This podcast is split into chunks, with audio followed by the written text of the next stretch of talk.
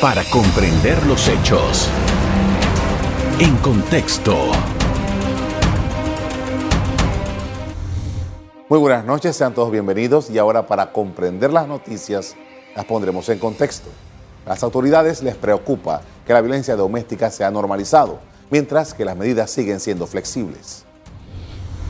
La directora del Instituto Nacional de la Mujer, Nelis Herrera, advirtió sobre el aumento de casos de violencia en las comarcas indígenas. Antes, las mujeres guna no tenían autorización de participar en los congresos generales, es decir, solo asistían como acompañantes sin derecho a opinar.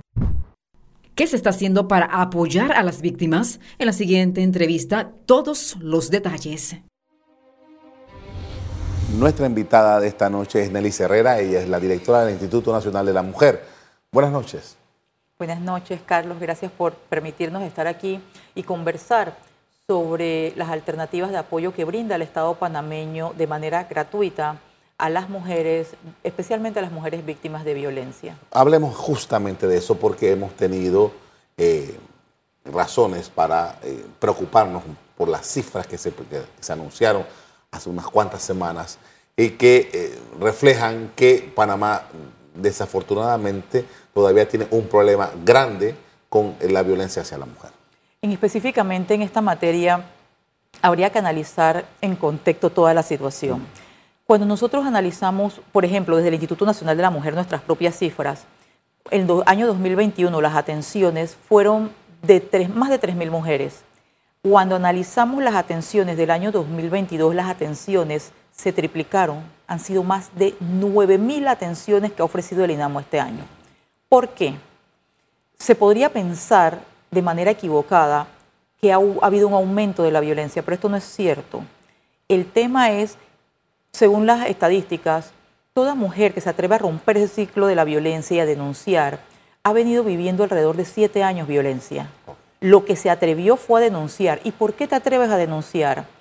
Porque conoces que el Estado brinda servicios de manera gratuita que te puedan dar ese acompañamiento.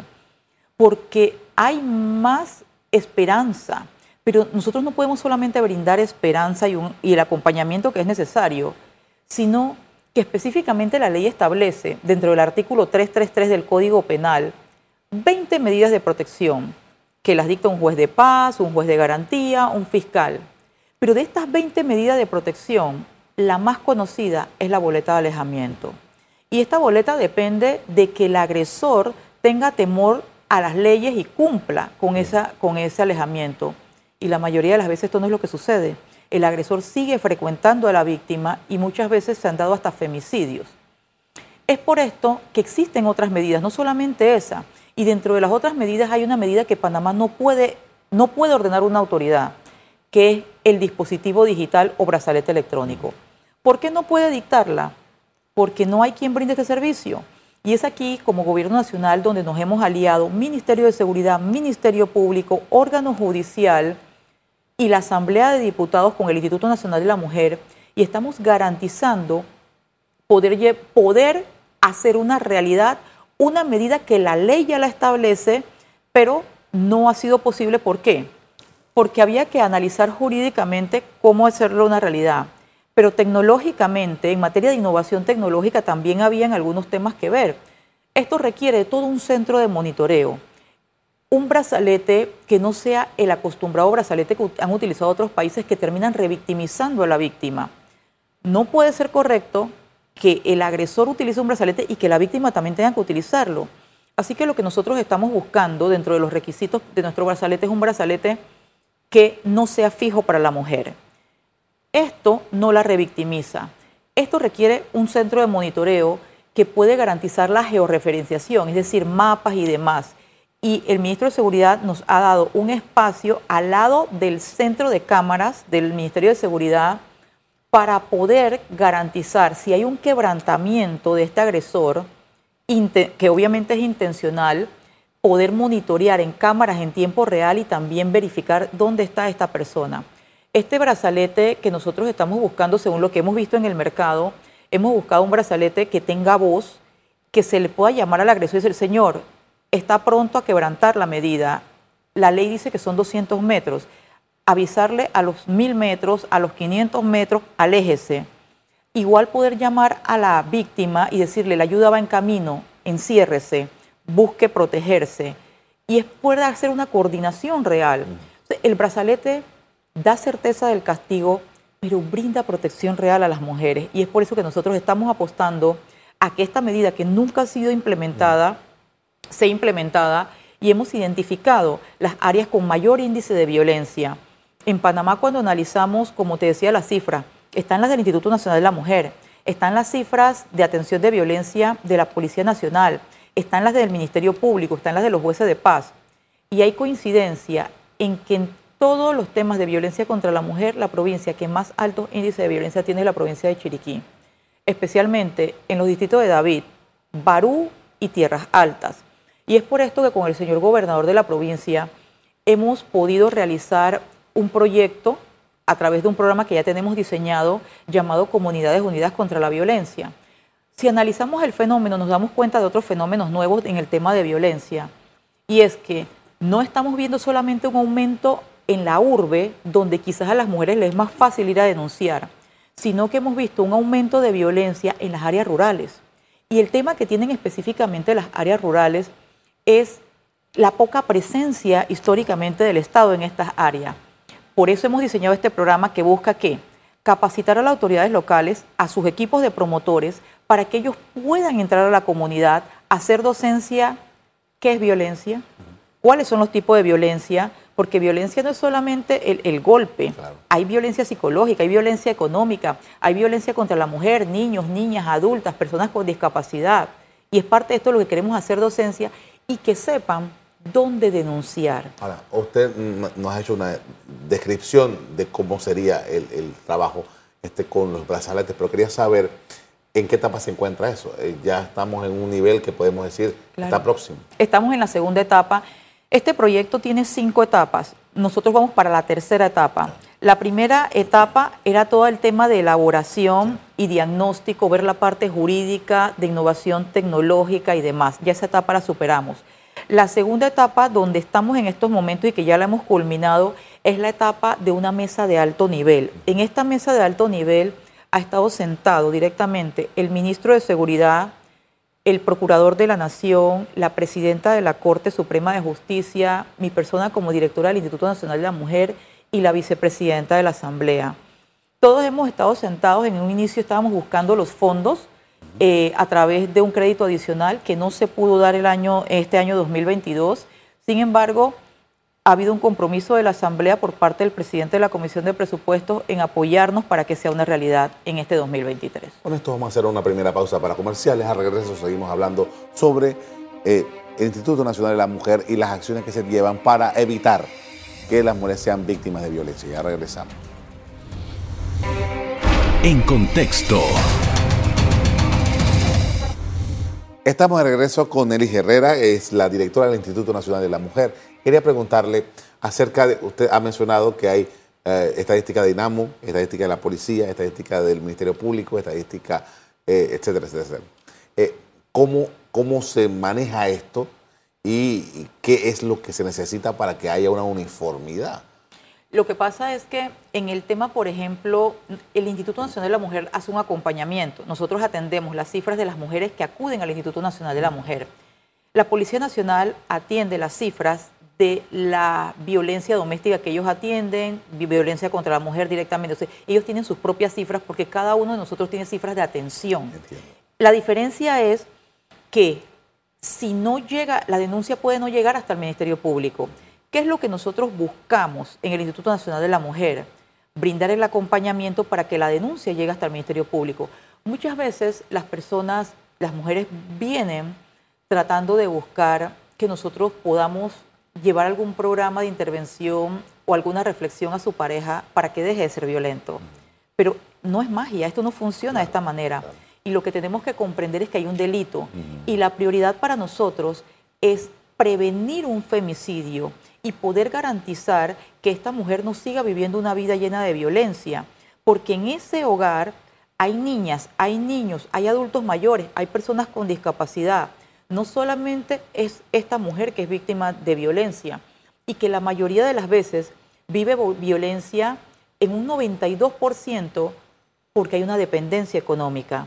Y es en este sentido donde nosotros no solamente trabajamos en garantizar la protección de la víctima con las autoridades competentes, sino también es desarrollar programas de manera articulada con otras instituciones que brinden el empoderamiento económico a las mujeres, como lo que estamos haciendo en estos momentos en Albrook Mall con el Pasillo del Emprendimiento, como el programa que estamos llevando en los 13 corregimientos del Plan Colmena que lideriza el señor presidente de la República, donde en estos corregimientos estamos desarrollando, organizando a las mujeres, primero, capacitándolas en cómo hacer panes y dulces, segundo, cooperativizándolas.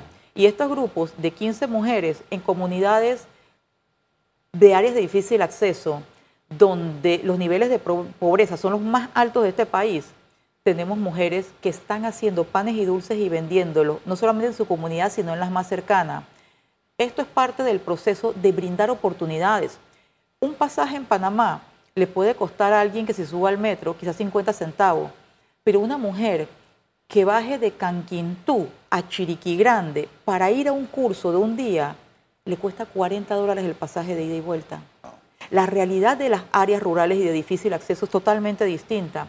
Y es por esto que el presidente ha diseñado programas donde nosotras, las instituciones, tenemos que entrar a las comunidades más alejadas y somos el Estado los que tiene que acercarse a las comunidades, no esperar que estas comunidades puedan venir hacia donde están los centros de desarrollo, esa sino poder llevarlo. esa es la razón de ser de Colmena, ¿no? Esa es la razón de ser de Colmena. Mm. Y cada una de las instituciones tiene que diseñar un, un programa que articule ahí. Y es ahí donde nosotros hemos diseñado un plan llamado Panadería Inamo en la Colmena. Mujeres haciendo panes, mujeres haciendo dulces nosotros tenemos mujeres en Darien de comunidades donde antes el pan se llevaba desde Yavisa por lancha cinco horas hasta esa comunidad. Ahora esas mujeres están vendiendo pan y están vendiéndole a cinco, a tres corregimientos más. Tenemos mujeres empoderadas, tenemos mujeres haciendo lo mismo en áreas comarcales. Hoy nosotros no estamos atendiendo solamente a las mujeres de la urbe, pero estas mujeres de la urbe también necesitan programas. Y es ahí donde nosotros hemos trabajado durante todo el año 2021 con mujeres que ya han sido identificadas en mejorar su producción como artesanas.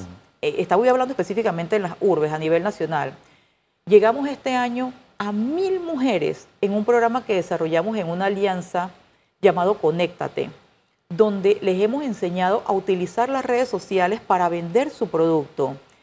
Y de estas mil mujeres, 100 mujeres hoy están cerrando en el último día del año el pasillo del emprendimiento, 100 puestos por un mes, mujeres vendiendo sus productos en Albrook Mall, mujeres que antes vendían afuera del supermercado, en el parque de la esquina, vendían sus productos en una mesa, en una cajeta.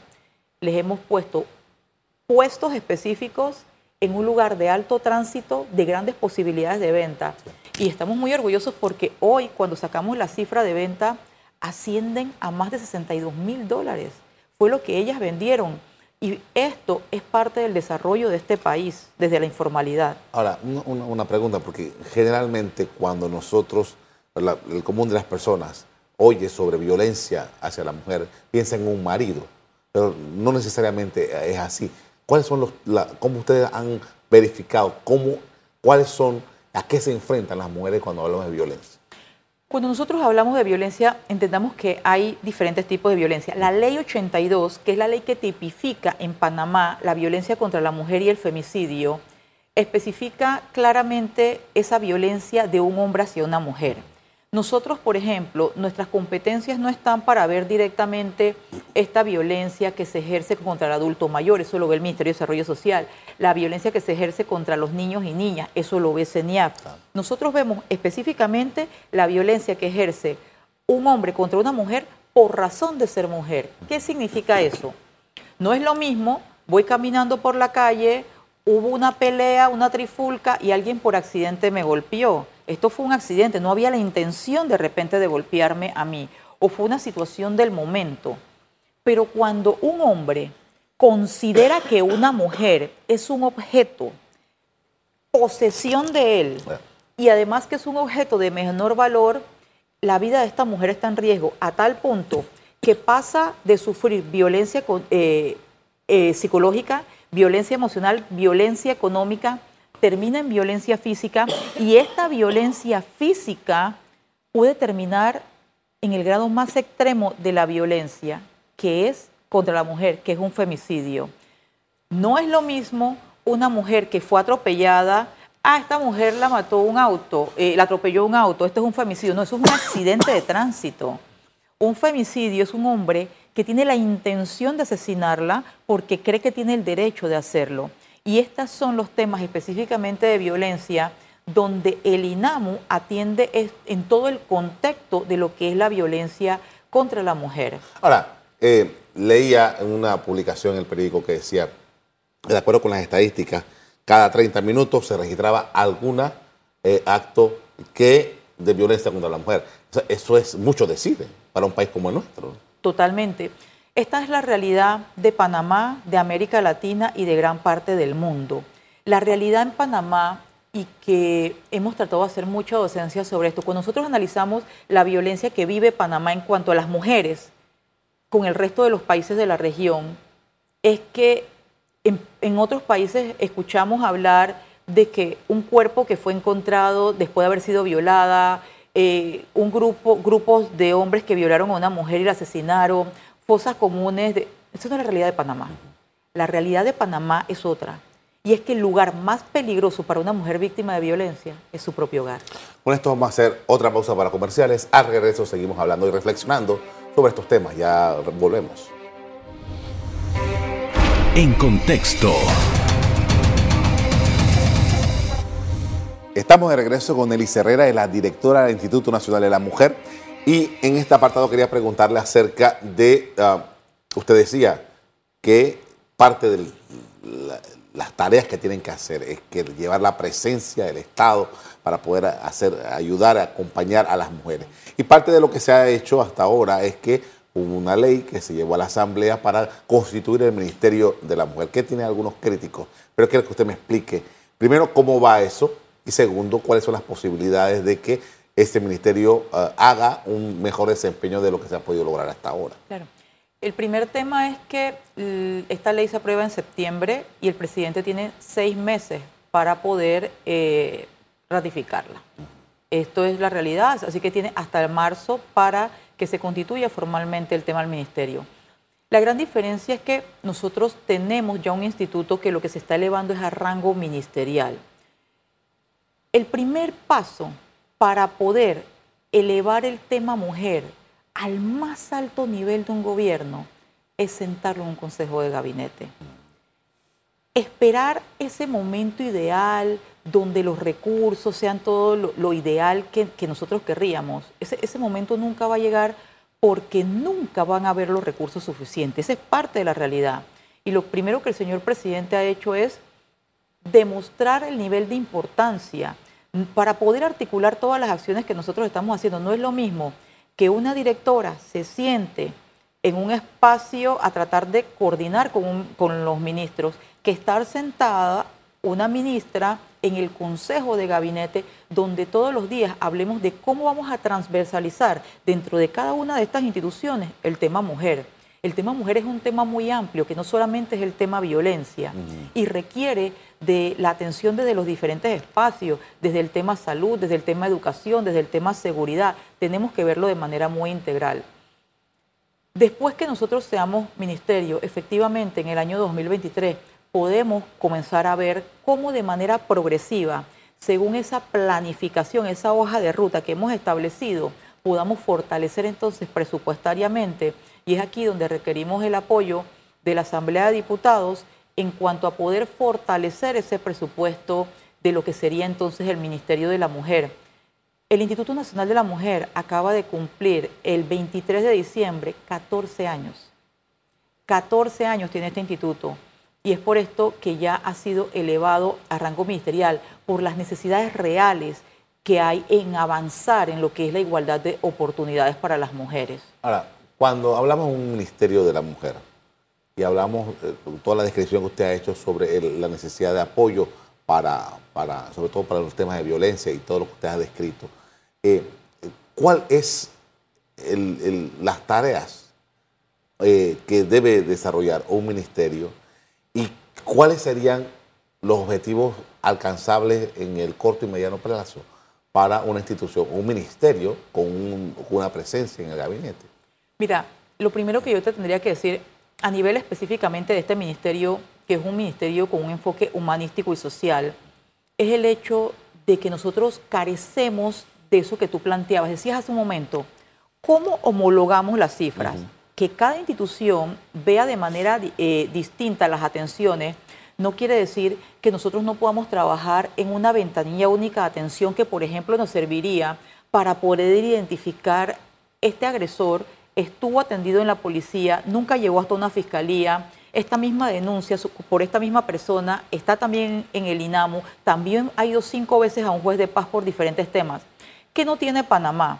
Y que adolece mucho el tema de datos. El tema de datos, el tema de cifras. Cuando tú quieres hacer un, un proyecto, el proyecto tiene que ser científico y para que un proyecto sea científico tiene que llevar datos. Y Panamá adolece mucho del tema de datos. Este es un tema donde tenemos un rezago. Desde el ministerio nosotros tenemos que fortalecer. Hemos estado trabajando en esto, sí. Hay un tema de necesidad de fortalecer las instancias que ya existen, como son el tema de los albergues, que es una competencia del Instituto Nacional de la Mujer según la Ley 82. Somos quienes, los custodios y administradores de los, de los albergues. Pero los albergues no son cárceles. Los albergues son lugares dignos que deben garantizar protección, pero además programas. Nos queda mucho por hacer.